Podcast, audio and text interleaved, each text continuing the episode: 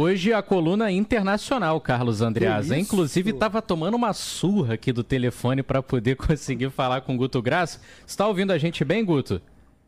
Em alto e bom som, como se estivesse aqui do lado em Botafogo. que E, beleza. e onde estás, Guto Graça? Tallinn, Estônia, tá bom? Opa, muito Pertinho. bom, chique. Aqui. O que, que, que você separou pra gente hoje, Guto? Separei o seguinte, Pinho e Andreasa, é que é inevitável que a gente fale, é, até tentando rir, mas não tem nem um pouco de graça, é tentar compreender a movimentação do que a gente vê, do que se responde em pesquisa que a gente lê em jornal e do que a gente lê em rede social para não parecer que está que tá tudo desconectado, quando não está. Então, o que, que a gente vai falar um pouco hoje sobre Rio de Janeiro, praias, espaços públicos cheios, retomada de aulas sobre rede social, pesquisa e a realidade. Por quê? A gente viu aquela praia cheia, Pinha Breasa, né? Só que você vê a praia cheia e ao mesmo tempo você vai para as redes e vê que tem um placar, assim, digamos, sobre a praia cheia, que 65% das pessoas nas redes estavam criticando a praia cheia no final de semana. 20% consideravam um direito legítimo, sem nenhum problema, e 15% buscavam algum tipo de relativização. Aí você olha e fala, ah, isso não condiz à realidade do que estão falando na- nas redes sociais, que a praia está cheia.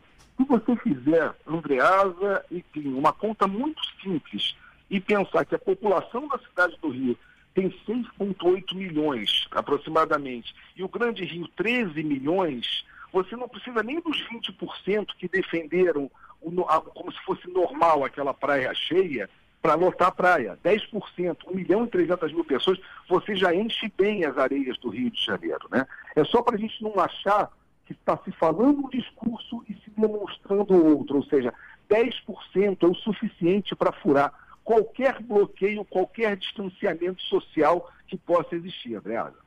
O Guto, e, você, e, e a tua avaliação, com base no teu estudo de rede, aponta para que desdobramento disso aí, né? É, para como a gente vai. Hoje também, mais cedo, o Megali falava comigo na rede eh, sobre um estudo eh, sobre eh, constrangimento, né? A- a- a- um estudo em inglês, uma pesquisadora falando sobre o, o- a prática de cidadãos constrangerem cidadãos, isso também acontece em rede, a respeito do, do chamemos assim, ah, de, de se driblar ah, o- a convenção do isolamento social. Como é que você percebe isso? É o travel shaming. Isso, esse, É, exatamente. travel shaming. Como é que você percebe Você isso começa a ter nas redes? o Andreas e Pinho, é, é muito claro que as pessoas começam a exercitar isso, e por mais que venha aquele cara que vem dizer que é, ah, você está sendo fiscal de quarentena, não se trata disso.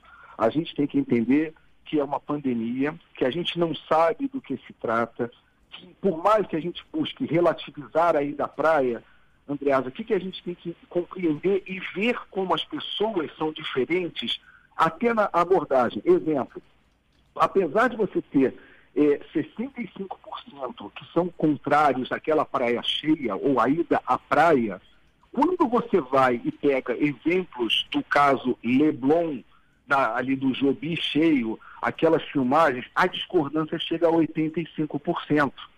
Ou seja, é mais ou menos como se a pessoa tivesse um critério que ela falasse, o distanciamento na praia é menos nocivo. Agora, ali, bebendo vai aumentar. Ou seja, o que você teve de vídeos do Leblon cheio, compartilhados, e não sendo a primeira vez, o que, que a gente tem que entender, Adriano? Quando teve aquele primeiro momento, aqueles vídeos da, da Dias Ferreira que bombaram nas redes, você fala, ah, o próximo não vai acontecer de igual tamanho.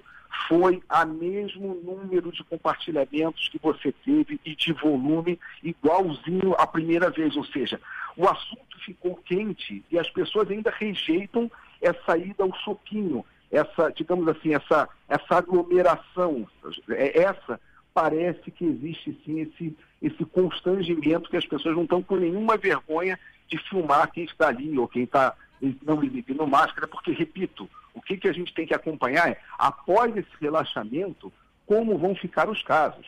A gente começa a poder seguir, entendeu, André? Não dá para ficar suspeitando os números, vão aparecer, a gente vai poder acompanhar o que, qual foi o preço desse- desse- dessa, violação não de quarentena, mas esse exagero que a gente viu por aí por esses dias. Beleza, Gutão. Quando é que você volta dessa sua expedição? Daqui a pouco eu estou voltando, daqui a pouco eu estou voltando, tá, Andreas? Estamos então tá. chegando aí. Na, na, próxima semana ainda faço de longe, faço, faço ainda de, de, vou fazer de longe o programa, mas daqui a pouco estamos chegando de volta aí com, com novidade de, de informação e tecnologia sempre. Ô Guto, você fez uma observação, é, você falou aí de Londres, pelo que você mandou aqui para a gente com relação a, a, crianças e adolescentes indo voltando das Exato. escolas, tem também essa, uhum. essa temática de volta às aulas, né?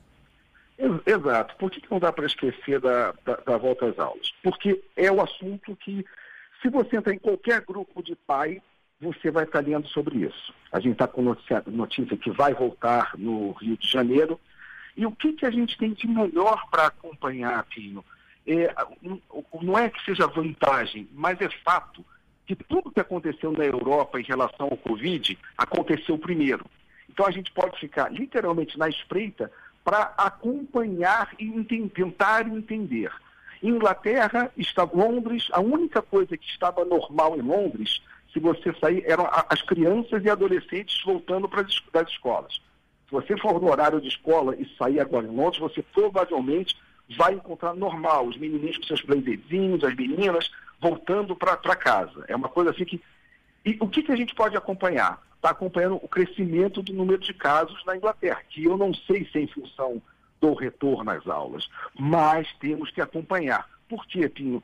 Apesar de uma pesquisa que mostre 72% do Ibope, que foi uma pesquisa do Ibope que foi revelada que 72% eram favoráveis ao retorno apenas quando tivesse a vacina, nós temos 30% de perfis, e isso não é pouca coisa, a gente está falando de um terço, que se manifestam favoráveis ao retorno das aulas no Rio de Janeiro durante esse período, agora antes mesmo que exista ou a vacina, ou cuidando, tomando os cuidados. Aí vai desde aquelas pessoas, Pinho, que apresentam a necessidade, que não é que relativizam, mas falam das necessidades pessoais em função de trabalho, que falam que está sendo neurotizante para as crianças, que trazem assuntos médicos que a criança não contamina tanto. E me digo, como pai de criança aí no Brasil, idade escolar, eu fico preocupado com o retorno. Não, não, não colocaria minha filha com tanta tranquilidade nem com tanto empenho do retorno das aulas esse ano, mas é uma opinião pessoal.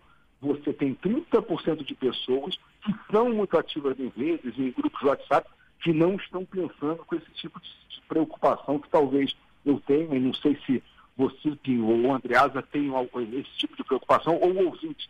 É quase a gente podia tentar até abrir os canais aí, perturbando você e o Lacerda, para saber o que, que os ouvintes achariam desse retorno às aulas, né? Desculpa quase lançar uma enquete que dá problema para vocês, mas o que eu queria entender como é que a sociedade está vendo isso dessa forma assim ativa.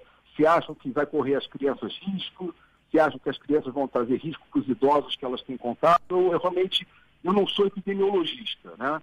Eu acompanho a movimentação de rede de opinião pública. E, como tal, eu fico com receio por ser pai de criança. Tem muita gente que levanta também a bola das, é, dos problemas mentais que podem ser causados por esse período em que as crianças ficam isoladas em casa, né? Acho que a gente pode levantar a enquete. É, levantam é. e faz muito sentido, porque é neurotizante. É neurotizante, eu compreendo bem, aí assim, faço aula com, com filha pequena quando estou aí no Brasil, deixei essa, essa, literalmente esse trabalho, essa missão aí para a mãe dela, para a Camila, que deve estar tá cortando um dobrado, tendo que trabalhar, cuidar de casa e fazer essa aula online, mas é estressante para as crianças, sobretudo em idade de alfabetização, onde o online não foi moldado para isso. E as crianças, por mais que tenham uma interação muito fácil com tecnologia, é muito claro, Pinho, que não tem aquela coisa do professor ao lado, do professor poder ensinar, difere.